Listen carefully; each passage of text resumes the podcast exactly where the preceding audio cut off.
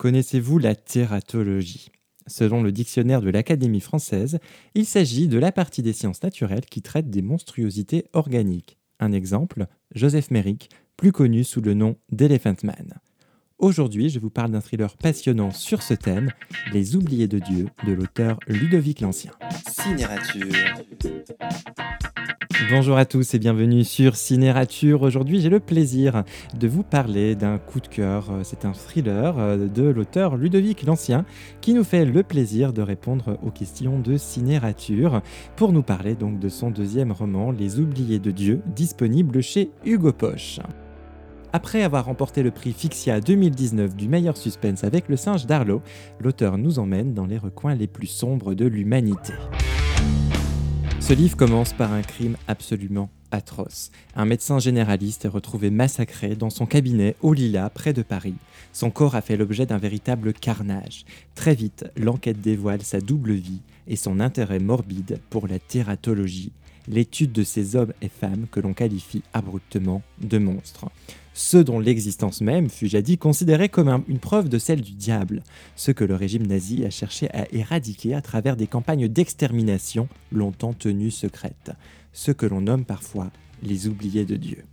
Ludovic l'Ancien nous raconte comment lui est venue l'idée de ce roman et l'intérêt pour la thératologie. Alors en fait j'ai voulu faire euh, tout d'abord une intrigue euh, basée sur la maladie rare et au fur et à mesure de mes recherches, en fait, je suis tombé là-dessus sur ce sujet. Donc, la tératologie, c'est donc c'est l'étude en fait des malformations anatomiques.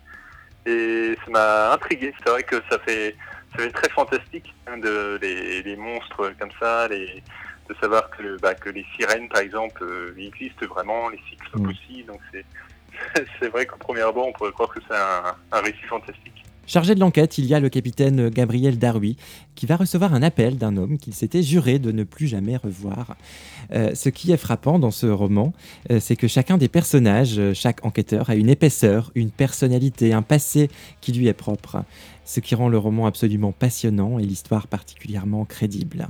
Ludovic l'Ancien nous parle de son enquêteur, le capitaine Gabriel Darui. Alors Gabriel, en fait, c'est un, bah, un policier qui à première vue, il est, tout à fait normal. Il n'a pas de, il n'est pas, pas, alcoolique, il n'est pas dépressif ni rien. Mais sauf que en fait, il y a donc dans l'intrigue, en fait, sa femme, elle, est, elle a un cancer en phase terminale. Donc c'est vrai qu'il a, il a beaucoup de mal à jongler entre entre son travail qui prend énormément de temps et euh, trouver également bah, encore encore un peu de temps justement pour être avec sa femme.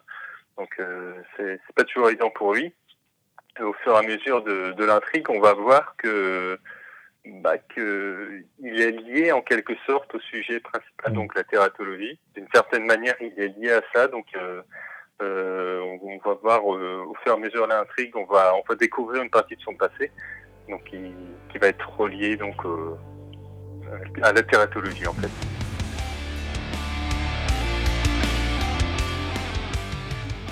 Aux côtés de Gabriel, il y a le chef, surnommé le bélier.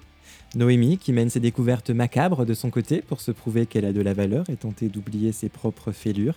Et Jérémie à la tête pleine de ses préoccupations conjugales.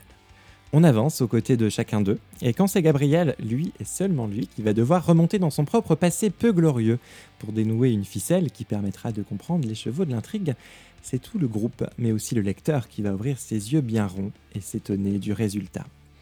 La plume de Ludovic l'Ancien est fluide, l'intrigue est dense, les rebondissements imprévisibles s'enchaînent.